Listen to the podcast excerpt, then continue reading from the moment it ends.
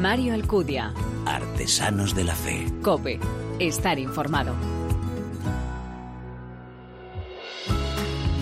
Muy buenas, te doy la bienvenida a esta tercera entrega de Artesanos de la Fe en cope.es, en nuestra cuarta temporada. En este arranque quiero hacer un agradecimiento muy especial a la Subcomisión para la Juventud y la Infancia de la Conferencia Episcopal Española por la concesión a este programa del premio a la mejor propuesta de difusión en audio, un galardón que recibimos en Burgos el pasado 16 de octubre durante el séptimo encuentro de músicos católicos contemporáneos. Un espacio, pues ya lo sabes, en el que te ofrecemos eh, este, esa mirada diferente a la vida desde la fe. Un estímulo, sin lugar a dudas, ¿eh? para seguir adelante en esa misión de mostrar esa imagen de la Iglesia joven a la que nos convoca el Papa. Un espacio en el que se dan la mano el testimonio, la lectura y la música como instrumentos privilegiados de evangelización. En la misa de inauguración del Sínodo de los Obispos, decía el Papa que la fe no es un rito frío y mecánico, hay que deshacerse de una fe comercial que insinúa la falsa imagen de un Dios contable y controlador en vez de un padre. La fe es una mirada de amor que ha de ser acogida. ¿Cuántas veces eh, nos conformamos con los deberes, los preceptos, alguna oración, mientras Dios, que nos da la vida, nos pide impulsos de vida? Me quedo especialmente con dos de los verbos que empleaba Francisco, encontrar y escuchar. Encontrar forma parte de la cercanía de Jesús porque sabe que al descubrirle nos cambia la vida.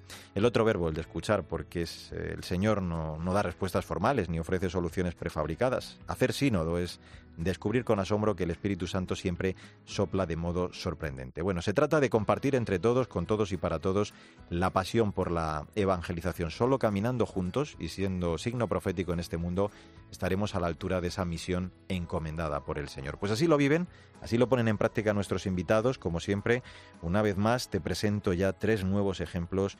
Gracias, como siempre, por elegirnos, descargarnos y escucharnos. Bienvenidos.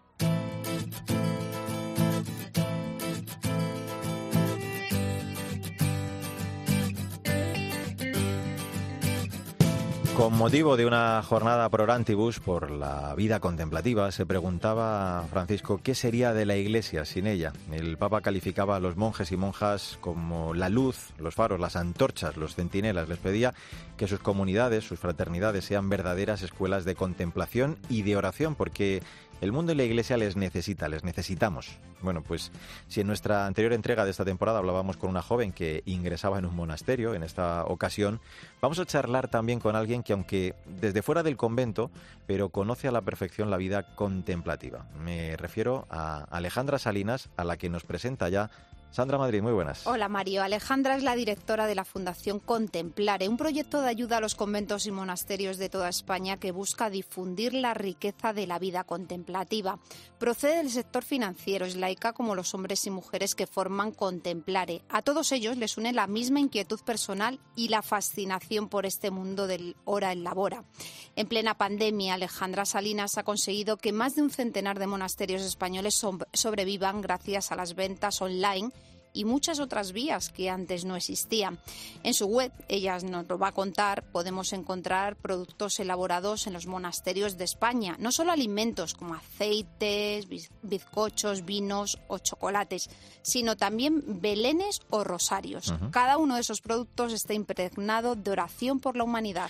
Venga, pues vamos a saludarla. Alejandra, bienvenida a esta nueva edición de Artesanos de la Fe. Muchas gracias, encantada de estar con vosotros. Bueno, ¿qué te lleva eh, a abandonar un día, como decía Sandra, el sector financiero y poner en marcha junto a un equipo de, laicos eh, profesionales de distintos ámbitos esta preciosa iniciativa de la que hablamos? Pues una fascinación por, el mundo de la vida contemplativa y una toma de conciencia de que, de que realmente nosotros los laicos con nuestro aprendizaje de lo que es el mundo y, y, por otro lado nuestro interés por la vida contemplativa podemos hacer de puente y podemos ayudar a que mm, primero se conozca mejor y segundo que ellos que están eh, intramuros y, apartados del mundo, pero tienen que cumplir con una serie de requisitos mundanos que son muy engorrosos y muy complicados a veces, pues hacer un poco de puente y, de, y, de, y ayudar a unos y a otros.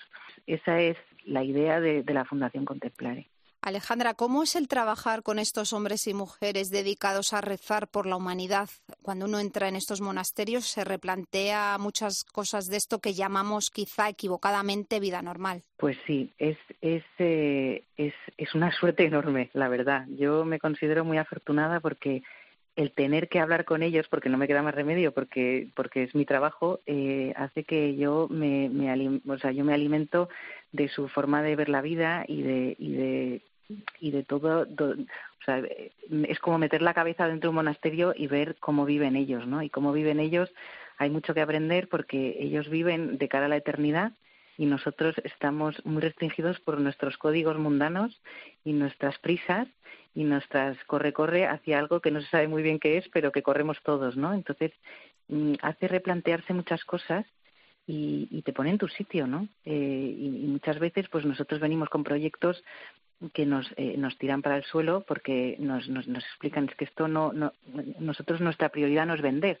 que nosotros, pues a ellos venden y, y cumplen con todos los plazos y son eh, los, los, más cumplidores, pero su mm. prioridad no es vender y entonces allí nos lleva mucha ventaja. Fíjate, son como dice nuestro programa artesanos, ¿no? En este caso de, de la oración y también yo creo de la exquisitez, del cuidado, ¿no? Del mimo, del amor con el que hacen las cosas.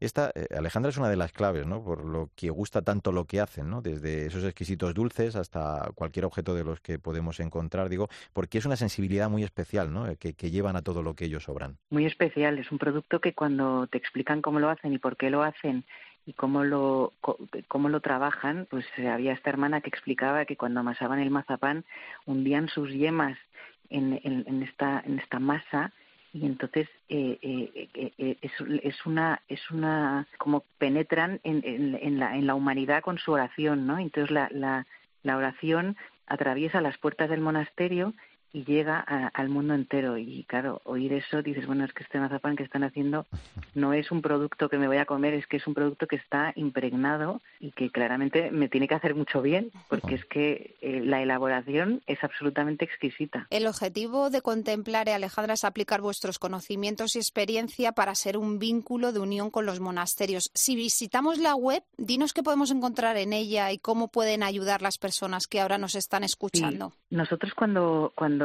que al principio nuestra idea era ayudar, pero claro, eso se ha ido concretando con los años y viendo cuáles eran las necesidades. Eh, y vamos viendo que, claro, los monasterios tienen unos gastos fijos, tienen que pagar la seguridad social, tienen que pagar los suministros, que ahora con la electricidad, que estamos todos como locos con estas facturas enormes, mm. bueno, pues ellos tienen eso todos los meses. Entonces no es tanto un tema de, de comer, porque comer siempre tiene el banco de alimentos, tienen vecinos que les ayudan, tienen huerto, es más un tema de gastos fijos. Entonces, necesitan en su hora de labora, eh, en su cadencia de vida con hora de labora, la, la, parte que dedican al trabajo, ellos trabajan de todas maneras en esa cadencia de vida. Ah. Y entonces, qué mejor que ayudarles a que ese ese trabajo y, vender eh, los frutos de ese trabajo les ayude a sostener eh, ese, modo de vida, ¿no?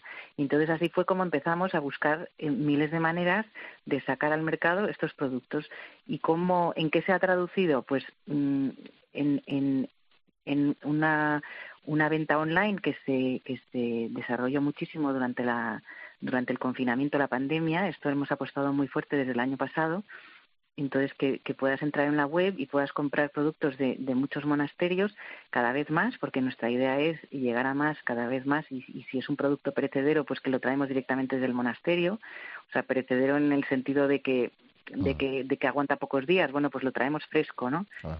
Eh, pero también puedes comprar un, un Belén, también puedes comprar ropa de bebé, también puedes comprar rosarios todo enseñar en, un clic que puedes entrar allí y todas las cosas que se elaboran en los monasterios. Ah. Eso es por un lado lo que es el online, pero también tenemos desde, desde la primavera una tienda en Aravaca en la que tenemos una muestra de productos eh, y entonces es una casita de madera que hemos cuidado mucho la estética para que sea como una antesala de un monasterio. Entonces es todo con, con pues, eh, madera, todo muy cuidado, el estilo muy monacal, y que puedas venir y, y, ver una, una, una muestra de, de, lo que ahí se produce, ¿no? Pues igual, pues tienes quesos, tienes vinos, tienes cervezas, tienes chocolates y pastas, por supuesto, y luego pues cerámica, libros, eh, figuras, ropa de bebé también, que hacemos canastillas. Entonces buscamos todas las formas eh, de canalizar esas, esas ventas para poder llegar a, a, todo tipo de, de, cliente final, ¿no? Ah. Tanto mm, cliente particular como empresas. Y entonces, por ejemplo, en Navidad dedicamos muchísimo tiempo a las cestas de Navidad. tanto para eh, montar cestas de Navidad, que nosotros pues cuidamos mucho el estilo monacal, con cestas de esparto, con cajas como con estilo un poco austero, que no sea bueno, que sea la sofisticación, pero muy del monacal y eh, y luego pues incluso también incluir productos, ¿por qué no?, en cestas que ya existen y que ya tienen tradición de decir, bueno, pues ¿por qué no ponen ustedes un producto de monasterio? Pues eh, que puede ser el, polvorón, que puede ser el chocolate, pues que, que sea, pues eso, en una cesta que ya existe, pues un producto. Entonces, todo lo que se nos pueda ocurrir eh, para poder eh, pues sacar adelante a estos monasterios que necesitan vender. Y que, claro, desgraciadamente, en Navidad eh, pues eh, es cuando más vende, porque, porque estas ventas son muy estacionales, aunque nos gustaría que no fuera así. Bueno, pues estamos en fecha de ello, así que ya queda un poquito más de un mes eh, para la Navidad, así que me imagino que pues vais a, trabajar un montón en, estas fechas. Oye, si alguien confía e, en, la providencia, claro, eh, Alejandra, son los monjes y, monjas de estos monasterios y conventos. Ya apuntabas tú hace un momento algo, ¿no? con la pandemia, ¿cómo han subsistido y cómo les habéis tratado de, de ayudar, ¿no? De potenciar un poquito más si cabe desde Contemplare para que, bueno, pues, pues no se vieran de alguna forma afectados, ¿no? Eh, por, por todo lo que hemos vivido en este tiempo. Pues durante la pandemia, eh, pues hemos hecho, bueno, en la parte del momento de la, de la, del confinamiento y había que conseguir pues mascarillas, había que conseguir medicinas, había que conseguir eh, bueno, pues con nosotros somos una fundación, entonces estamos al quite para todo lo que se pueda hacer de hacer de intermediario entre las personas que quieran ayudar y los monasterios. Entonces, bueno, pues eh, en, la parte sanitaria nos hemos metido en proyectos con con, eh, con varias instituciones que tenían pues el material sanitario, entonces nos, nos consultaban, oye, ¿quién necesita? Bueno, pues pues nosotros estábamos ahí también para para ayudar, pero sobre todo pues para los productos pues había muchas dificultades ¿no? De, sacar adelante, porque todos estos monasterios que están en pueblos que antes vivían del turismo y que de repente de la noche a la mañana no tienen nada, pues eh, es, es muy tremendo, ¿no? Entonces, pues bueno, pues hemos hecho ventas especiales, eh, que las hacemos sobre todo en Navidad. Entonces sacamos y decimos, a ver, un punto de venta mm, en Madrid, ¿no? Que sea céntrico y que pueda la gente acercarse y comprar todos sus productos de Navidad, que la gente además es muy aficionada y tiene pues, eh, pues eh, son ventas que, que hacemos año tras año, entonces la gente está ya a veces incluso viene con sus recortes de cajas de decir es que yo quiero este nevadito y quiero esta marquesita y quiero entonces eh, bueno pues pues hacer que todos esos productos lleguen y que los, la gente que ahora viaja menos y que bueno pues las ventas estas se concentran mucho más eh, pues pues eso por un lado. Y luego pues toda la parte que explicaba antes la parte online que, que, claro, decir, bueno, pues vamos a hacer que la gente lo vea, aunque no se pueda mover de su casa. Entonces, eh, pues ahí tuvimos un, una, una avalancha de, de, de, pues, de trabajo con, con el tema de pues eso, meter cada vez más productos y cada vez más buscar con la logística la forma de que, bueno, pues si es un producto más perecedero o un producto que no, no podemos hacer venir a un almacén para luego llevar y, bueno, pues que, que, que adecuarnos a, a, todo eso y eso es un poco ah. lo que lo que hemos ido aprendiendo a través de, de los años que de experiencia y de conversaciones con los monasterios y que seguimos aprendiendo cada día porque se incorporan nuevos monasterios, nos cuentan nuevas casuísticas y ahí pues la idea es pensar en soluciones y, y intentar ayudar un máximo posible, ¿no? Alejandra, hay un tema que, creo que se está inquietando, ya que en Internet podemos encontrar quizá algunos de esos productos que ellos ya se hacen artesanalmente, quizás más económico. No hablamos de la calidad, claro. ¿Hasta qué punto ponen en peligro parte de su sustento vital? ¿Cómo estáis afrontando este asunto, el de las formas? El de las formas, pues sí, las formas es un tema que íbamos viendo y que, y que nos hemos lanzado porque nos hemos lanzado a buscar una iniciativa para ayudar también en este tema eh, y es porque las formas, eh, bueno, pues, pues eh, hay mercados de formas y, y, claro, hay proveedores que con empresas muy eficientes que consiguen bajar sus costes y entonces ofrecen formas más baratas. Y las economías en las iglesias también hay que mirarlas y a veces, bueno, pues las iglesias acaban comprando formas de, de empresas también porque necesita reducir sus gastos, a todo el mundo hay que entenderlo, ¿no? Pero entonces se desvirtúa este, este círculo que había de, de compra de formas en monasterios, que claro, cuando las monjas y los monjes, bueno, sobre todo son las monjas las que hacen las formas, te cuentan cómo, cómo las elaboran, claro, es que es eh, se te pone la, la, piel de gallina, ¿no? Porque, porque claro, e, ellas lo viven de una forma absolutamente eh, sagrada y, su oración y cómo lo tratan y cómo, claro, es que esto es el cuerpo, lo que va a ser el cuerpo de Cristo, ¿no?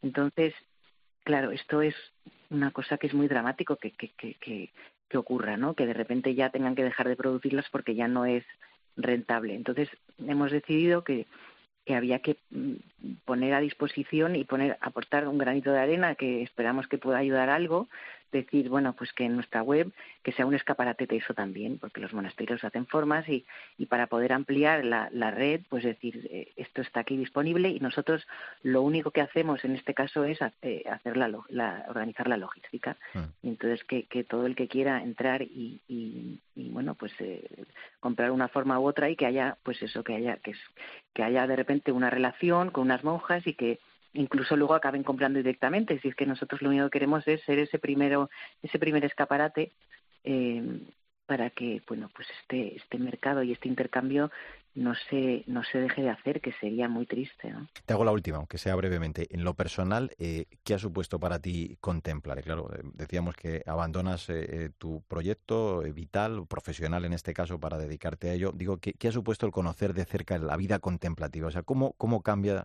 tu vida después de conocer de cerca este modelo de vida, querido por Dios? Yo me siento extremadamente afortunada porque esto es una escuela enorme y aunque la vida es una escuela mm, de por sí, pero, pero estar cerca de los contemplativos pues te daba una bocanada de oxígeno enorme, ¿no? Entonces, pues yo venía de un sector donde donde se buscaba la excelencia, por supuesto, la relación con el cliente, la, la excelencia en, en, la, en, en, todo lo que es, eh, bueno, pues, pues, pues el, la, la, oferta del producto, la, la presentación, todo eso. Y fue una escuela buenísima.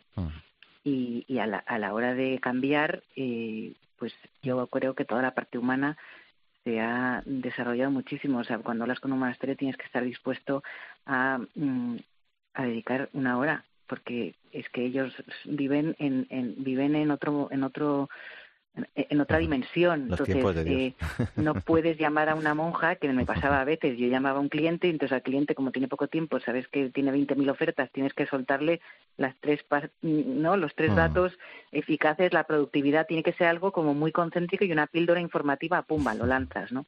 Y me pasaba, me pasó al principio que yo decía, acto seguido, después de hablar con el cliente, llamo a la monja y, entonces, claro, yo tenía, eh, yo iba con ese run run de, de, hablar de eficacia, ¿no? Como rápido y no sé cuántos.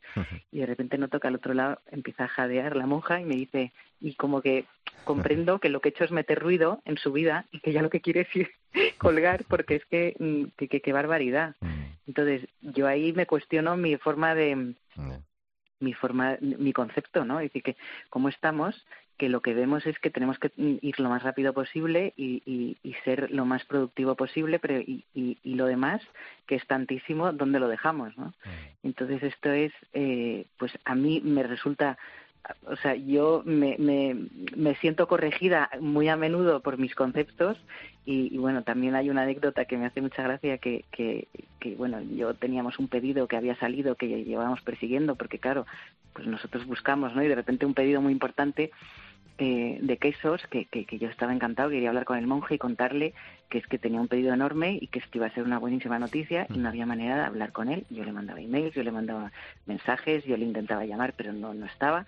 Entonces al final yo pues estaba un poco irritada, decir, vamos a ver, es que este señor, pero ah.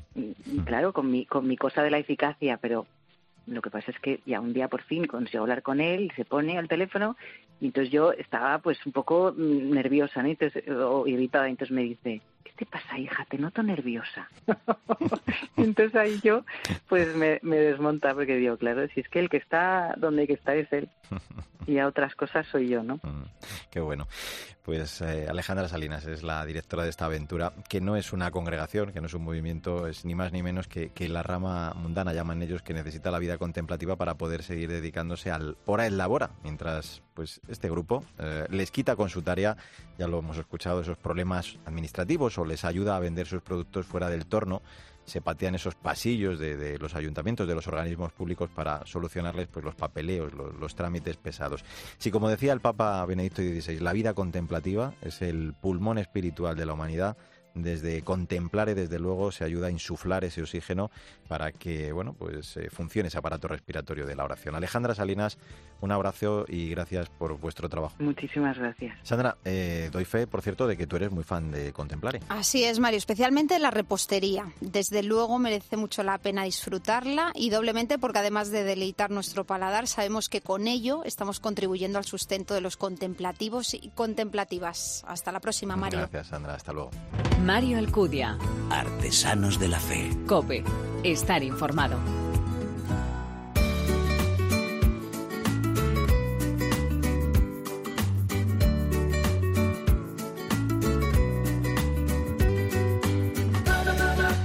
Acaba de terminar la misa central de la Jornada Mundial de la Juventud de 2011, cuando Benedicto XVI, emocionado por todo lo vivido en Madrid junto a un millón y medio de jóvenes, les dijo, vuestros amigos querrán saber qué es lo que ha cambiado en vosotros después de haber estado en esta noble villa con el Papa y cientos de miles de jóvenes de todo el orbe.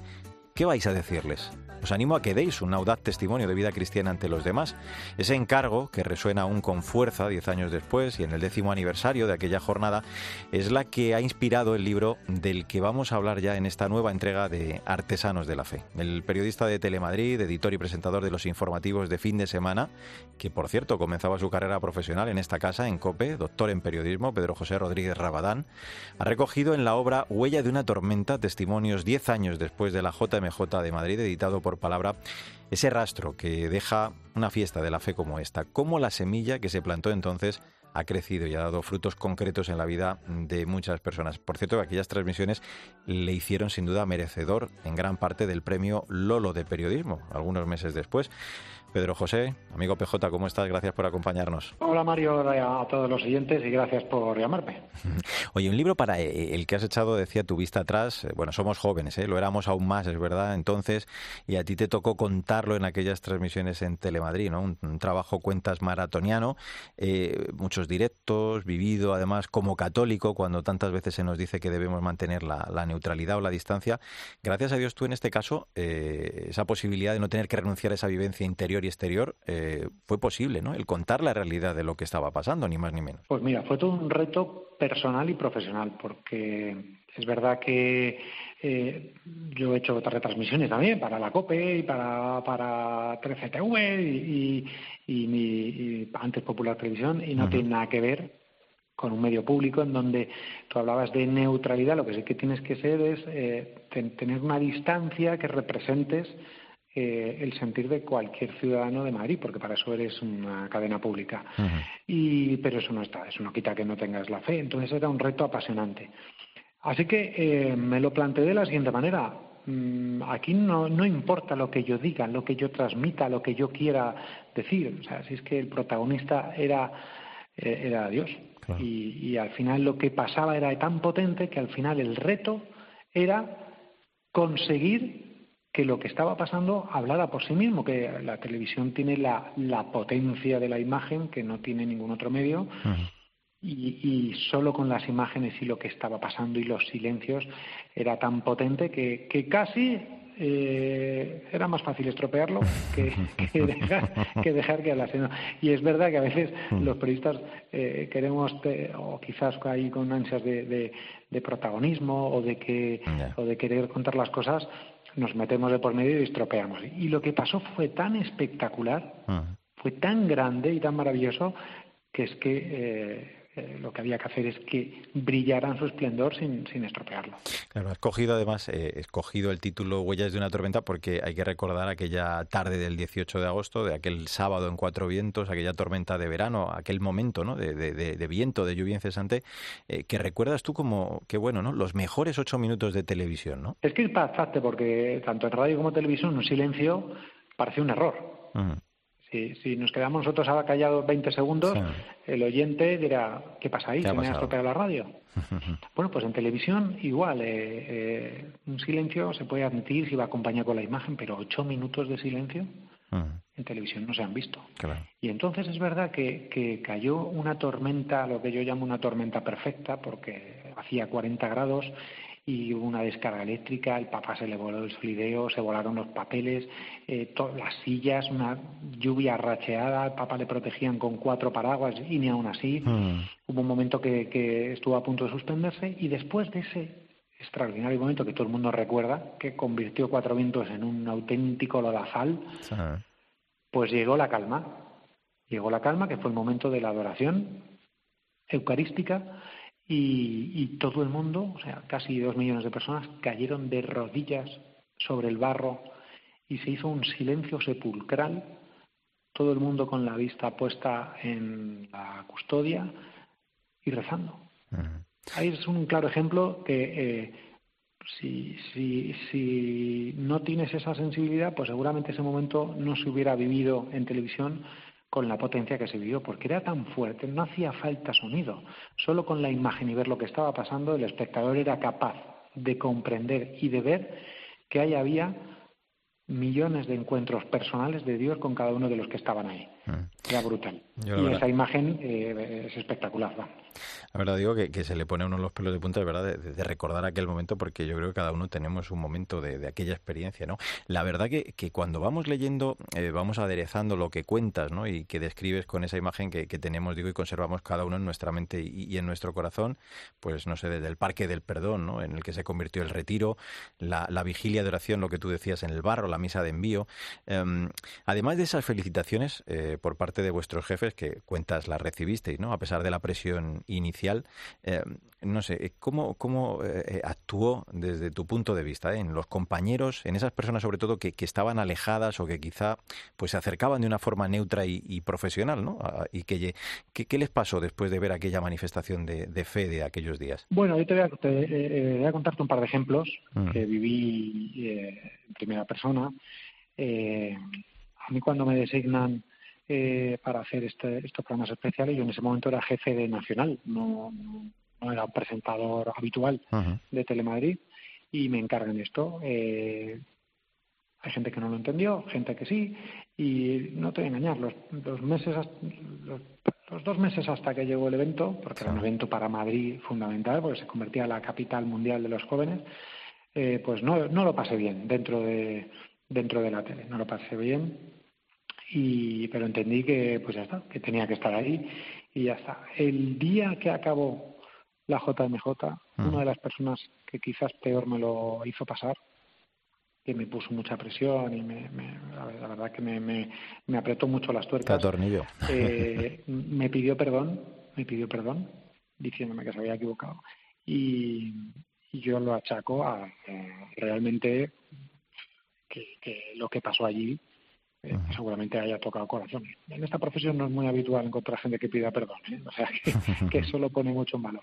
Y luego había un momento que precisamente fue en el momento de la adoración, cuando, cuando estábamos contando que la gente cae de rodillas en ese silencio. Bueno, nosotros los presentadores en ese momento tenemos eh, durante las transmisiones un pinganillo, como una especie de, de audífono intercomunicador que nos van hablando desde el control en este caso me, me hablaban desde el control central de Madrid, que, que estaban ahí el editor. El editor era una persona muy íntegra, con una voz muy potente, y, me dijo una frase, no es no creyente, pero una persona con muchos valores, y me dijo literalmente, a mí ya María Pelayo, que era la presentadora, dice, los pelos como escarpias. Mm. Impresionante. Nunca he visto algo así no hay concierto, no hay estrella de pop, no hay nadie que consiga tener a dos millones de jóvenes en este silencio sepulcral y respetuoso. Y, O sea, que, que, no hacía falta tener fe para ver que estaba tocando los corazones de cualquiera que lo estuviera viendo. Eh, el libro tiene eh, como subtítulo eh, Testimonios diez años después ¿no? de la JMJ de Madrid. son 18 ejemplos pues, de, de, lo que tú decías, de cómo el Señor actuó también de forma muy diversa esos días. todos son interesantísimos porque es que además hay pues una amalgama de testimonios desde eh, el obispo auxiliar de Madrid entonces César Franco el responsable de comunicación de la JMJ en fin eh, cómo has hecho esa bueno pues esa cata no por, por, qué estos testimonios eh, para reflejar supongo no todas esas ópticas esas vivencias esas responsabilidades no para mostrar cómo el Señor cambia y cómo un encuentro de este tipo cambia la vida no y cómo no deja indiferente a nadie. Mira en la introducción de, leías esa frase del Papa que dijo en la misa de envío, mm. que es un poco la que me, me, ayudó a buscar el enfoque a este, a este libro, ¿no? el de dar un testimonio. Cuando, cuando estaba ideando el libro, había gente que me decía, no, es que tienes que sacar a, los organizadores. Y bueno, pues, efectivamente, solo con los organizadores me sale un libro maravilloso, pero, pero no es un libro que, que, que, busque lo que yo estoy intentando. Lo que busco es que la gente pueda revivir lo que pasó, que se vea reflejado en esos testimonios y a los jóvenes que lo vean, que lo lean, que, que se puedan imaginar dentro de unos años cómo le puede cambiar la vida eh, participar en una JMJ. Y para eso hacía falta una amalgama de testimonios bastante general y que se alejaran de historias, eh, en principio, ni famosas ni súper extraordinarias, historias corrientes, historias corrientes, pero que en esa, en esa, eh, en esa normalidad está precisamente la magia de estas historias, ¿no? el, chaval que viene de República Dominicana y descubre su vocación sacerdotal. Eh, los dos voluntarios que se conocen ayudando a gente de Madrid se casan y ahora tienen hijos. Eh, la chica que, que, tiene la posibilidad de comer con Benedicto XVI. Eh, la, la, periodista que empieza a colaborar en un acto de generosidad con la organización de la JMJ y luego acaba trabajando en la oficina de prensa del Vaticano y siendo una de las corresponsales más importantes. Es decir, el matrimonio que pasa por el Parque del Perdón y ve lo que está pasando allí y se le, se le abre el corazón y, se convierte. Bueno, que, que, todo el mundo se pueda ver reflejado, ¿no? El profesor universitario que le toca en el corazón las palabras del Papa. Es decir, gente que le ha cambiado su vida o que le ha dejado una gran huella a nivel personal, a nivel profesional y a nivel de vocación también. Tenemos a la vuelta Lisboa, es evidente, PJ, que estos encuentros son queridos por el Señor, ¿no? Que existe, tú empleas ese término en algún punto, creo, en el libro, ¿no? Ese magnetismo en ellas, esa fuerza del Espíritu en estos encuentros, que es, como bien dice el título, el que marca, ¿no? Esa huella en los, eh, la vida de los que participan o que hemos participado en ellas y que marca en muchos casos, comprobamos eh, en el libro un antes y un después en la vida de fe. Yo imagino que, por preguntarte, digo en lo personal, eh, quizá es una de las mejores experiencias profesionales que hayas vivido y que probablemente vayas a poder vivir, ¿no? Eh, sin lugar a dudas, vamos, eh, vivir esto ha sido un auténtico privilegio. Fíjate que al principio, esos meses que te contaba antes que me costaba, yo pensaba, pues, tuve la oportunidad de, me, invitaron por si quería estar un poco como presentador del evento en el escenario y yo pensaba, joder, voy a tener la oportunidad de saludar al Papa y podía haber estado un poco de speaker, ¿no? Ahí en, en, algunos de los eventos, en Cuatro Vientos, por ejemplo. Y, y bueno, entendí que profesionalmente era una oportunidad extraordinaria, que me ha marcado, para bien por supuesto, también para mal muchas veces, te lo voy a decir, es un mundo que deja marcado y que luego mucha gente utiliza el hecho de ser católico y haber dado la cara para atacarte. Tiene también esa, esa parte, ¿no? Es, y es complicada, pero la experiencia profesional queda ahí y, y bueno, me pareció que los 10 años era un buen momento para recordarla, para rememorarla y con el paso del tiempo todavía te hace sentir más orgulloso y más agradecido haber podido tener esta oportunidad de retransmitir esa JMJ. Volviendo a ver los programas que hicimos, eh, me sentí de verdad muy, muy afortunado. Pues voy a acabar, y, no hago con ello spoiler, la última cita del libro del testimonio de, Concha Padilla y de José María Peláez, voluntarios. Entonces, en aquellos actos centrales de la JMJ y que hoy son matrimonio, dicen que hoy ya lejos de aquel momento y de los años universitarios, pues tratan de seguir recorriendo ese camino, en su caso como familia, como padres y profesionales, donde nos ha tocado vivir, ¿no? que es lo que nos pidió Benedicto XVI, el permanecer en el amor de Cristo, arraigados en la fe, encontraremos, dicen, aún en medio de contrariedades y de sufrimientos, la raíz, el gozo y la alegría. Pues todo ello en este libro imprescindible, ¿eh? más aún si lo viviste, como seguro que, lo hiciste en esa JMJ de Madrid, Huella de una tormenta, testimonios 10 años después de la JMJ de Madrid, editado por palabra y escrito por nuestro invitado, por Pedro José Rodríguez PJ. Un abrazo muy fuerte y enhorabuena, de verdad. Gracias por este libro. ¿eh? Muchísimas gracias a todos vosotros y un abrazo grande.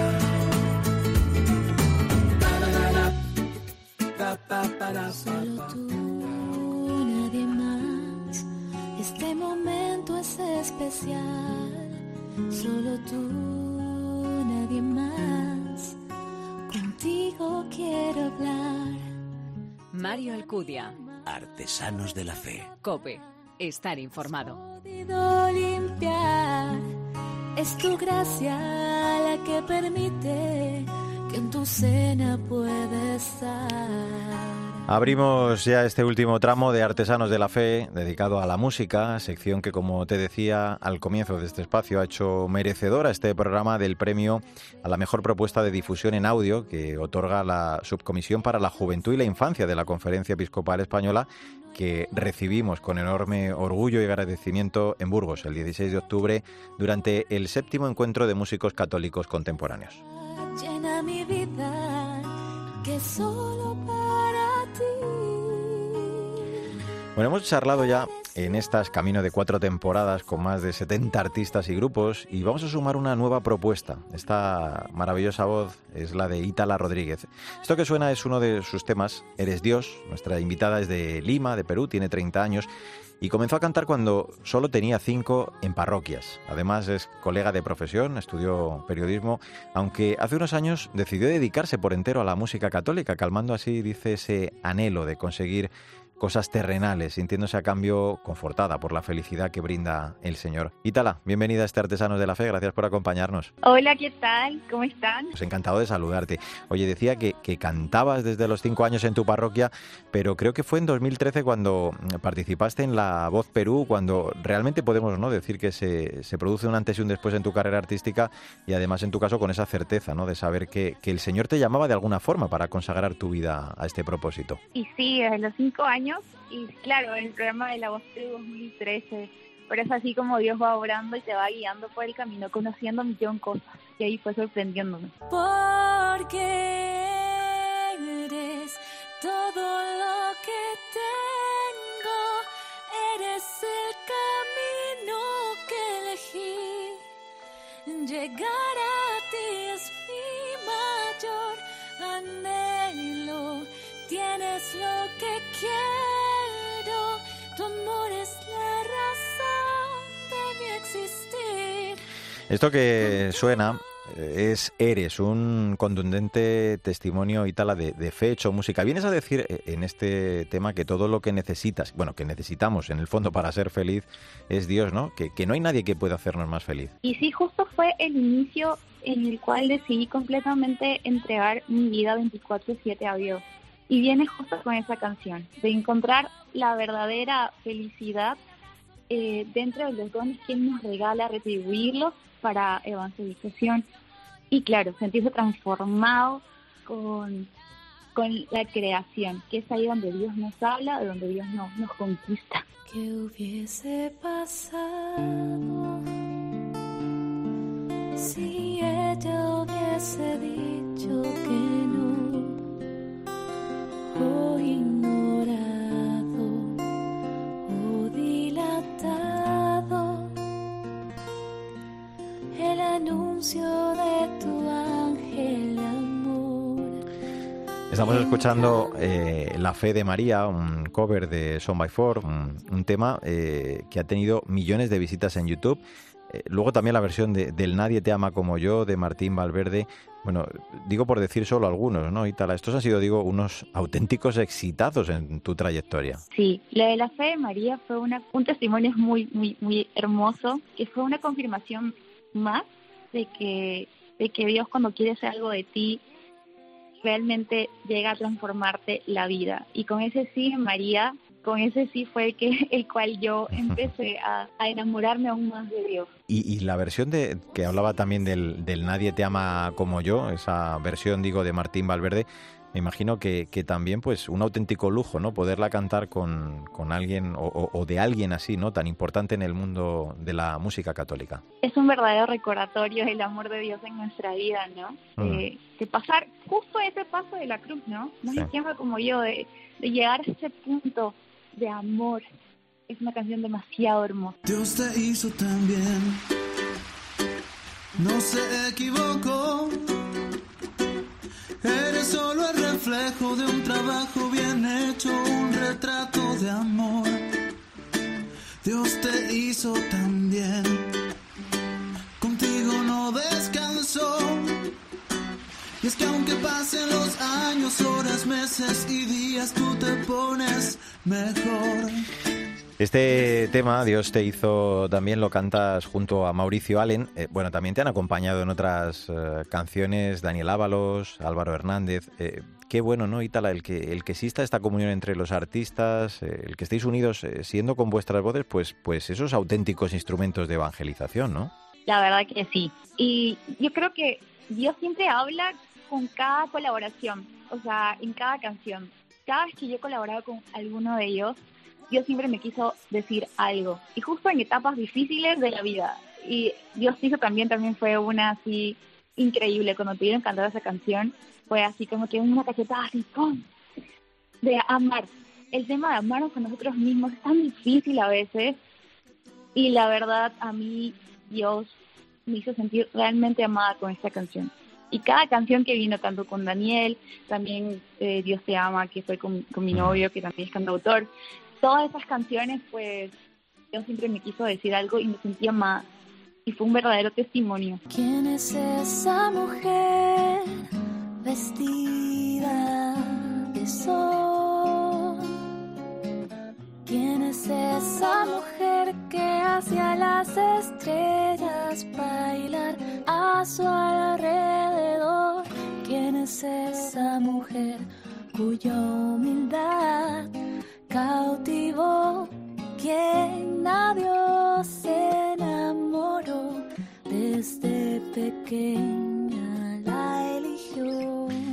Esto que suena es eh, María, hemos escuchado también antes la, fe de María, bueno, a ella, la madre, le, le has dedicado, decimos, este precioso tema. Eh, no tardando mucho vamos a iniciar además el Adviento eh, y la Virgen es la gran protagonista, ese misterio de la encarnación, ¿no? que se produce en el inmenso océano de, su corazón de madre. En esta canción Itala le, pides ser capaz de llenarnos ¿no? de su gracia, que se refleje también en nuestra alma eh, la alegría de su amor que tanto necesitamos. Exacto, justo fue inspirada también en las letanías, ¿no? Esos piropos lindos a María, de estrella de la mañana, tantas palabras tan hermosas. Y esa canción justo fue en ese preciso momento, fue escrita en, en diciembre, de hace un par de años.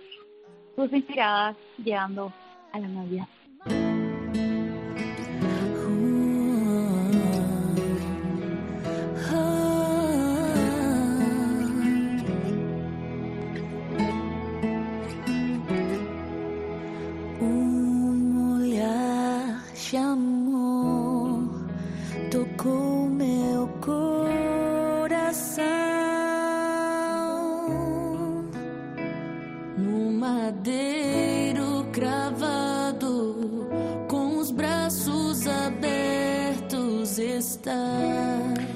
Sopra Teu Espíritu es eh, una maravilla, la verdad, escucharla. Lo, lo acabas de, de lanzar, cantas junto a Ana Gabriela, creo, Camila María, eh, Max Lucena.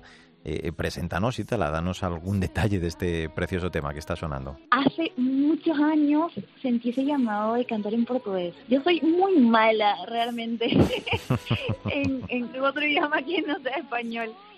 Y siempre tuve ese anhelo de, de hacer todas mis canciones en portugués. Y esta canción es re especial porque es también un paso del calvario de nuestros pecados, de ver el amor de Jesús. A pesar de eso, por eso habla mucho de cada clavo en, en las manos y pies son nuestros pecados. Y el llamado a que sea Jesús quien guíe en medio de las tribulaciones, mandando su espíritu. Por eso sopla tu espíritu. Bueno. Eh, también hay una versión en español con Celinés, que canté con Celinés. Sí. Y esa canción, ahora último, la, la grabamos y con el carisma de Shalom, que es una comunidad de Brasil, que es muy, muy Espíritu Santo y es una canción que realmente me llena muchísimo el corazón. Bueno, pues estaremos muy atentos de esa versión con Celines Díaz, ¿no? Eh, eh, ¿El disco para, para cuándo? Eh, ¿Cuándo podemos eh, disfrutar? ¿Estás preparando ya algo para juntar todas tus canciones eh, en eso que me imagino es la máxima aspiración de un artista, ¿no? El que todas sus canciones puedan sonar eh, en un mismo trabajo. La verdad, sí. Justo yo había lanzado un EP hace muchos años y después hice el Home Tour, que fue un concierto con varios invitados de mis canciones. Fue un- una rever- reversión Ajá. con varios, Sala de María, que canto con Titi de Mara, Sala de con Celine, Sopla tu Espíritu, todo está así en Spotify, pero ahora estamos lanzando, eh, estamos en, todavía en proceso del CD con, con mi novio, que también es cantautor católico, Sí. y estamos lanzando ya de a poco. Justo hicimos una de San José que la pueden escuchar en Spotify, que es el inicio del lanzamiento de este CD. Que vamos a lanzarlo por meses, Ujú. Cada canción. Hemos decidido así. Qué así bueno. que tienen que estar pendientes. Pues, Qué bueno muy está. lindo. Vamos a estar muy atentos. Oye, una más, para que la gente eh, pueda seguirte, hay que decir que, que puede encontrar tu música, bueno, pues casi en todas las plataformas, que también estás en las redes, en Facebook, por ejemplo, ¿no? Estoy en Facebook, en Instagram, que es la plataforma que más utilizo. Eh, bueno, Spotify, por todo, por YouTube. Ahí nos pueden buscar, nos pueden googlear. También pueden entrar a Itali Juan, que también es el canal que tenemos aparte. Eh, juntos, ahí hay un montón, un montón de canciones y espero que todo sea para la gloria de Dios. Tú eres melodía en mi vida. Te afinas al compás de mi canción. Pues dice nuestra invitada que ella no eligió su vocación, allá arriba se encargaron, un instrumento tocado por Dios debe brillar no por sus propias fuerzas, sino por las que vienen del cielo. No existe sentimiento más grande que sentir la presencia del Señor, que ha creado todo por amor, de donde proviene y hacia donde fluye la vida. Le, le llenó el amor del Señor, se abandonó a Él, tiene, dice, lo que necesita y Dios le basta, por eso pues sigue caminando acorde a su voluntad. Itala Rodríguez, ha sido un placer conocerte, el charlar contigo y te deseamos que sigas adelante con esa preciosa misión de evangelización a través de, de la música. Un abrazo enorme. Igualmente, muchísimas gracias. Dios bendiga a todos. Dice el obispo de Cádiz y Ceuta, con motivo del reciente Domún, que la buena noticia que hemos experimentado y vivimos como cristianos no es para ser guardada. La vida de Cristo provoca un agradecimiento y una alegría que no se pueden contener. El amor está en movimiento y nos pone en movimiento para compartir el anuncio más hermoso y esperanzador. Pues nuestro mundo necesita conocerle y Dios ha querido necesitar de nosotros para que nuestro mundo le conozca. Por eso no debemos cansarnos nunca de contar como hacen nuestros invitados lo que hemos visto y oído. Ahora sí, como siempre te digo, no olvides que el arte de la vida es el camino que debe conducirnos a Dios. Te espero en nuestro próximo programa. Has logrado enamorarme, tu y tus detalles, Mario Alcudia. es Artesanos de la Fe. Cope. Estar informado.